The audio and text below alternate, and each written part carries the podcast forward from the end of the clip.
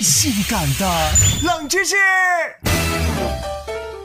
我们作为一个古老的民族，十二生肖是源于华夏先民对动物的崇拜、图腾的崇拜以及早期天文学的象征。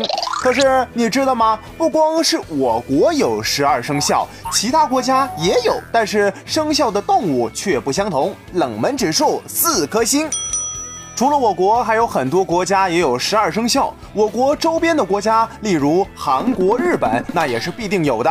只不过日本的猪是有所不同的，他们的猪是野猪。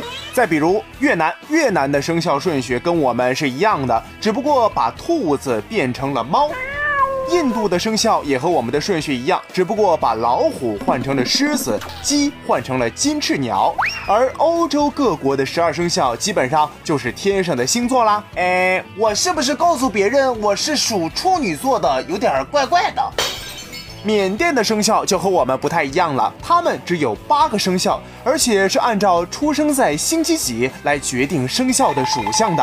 周一是老虎，周二是狮子，周三的上午属双牙象，周三的下午是无牙象，周四是老鼠，周五是天竺鼠，周六是龙，周日是妙翅鸟。嘿嘿，你不光给我分上下午啊，还分什么品种的老鼠，厉害的哟！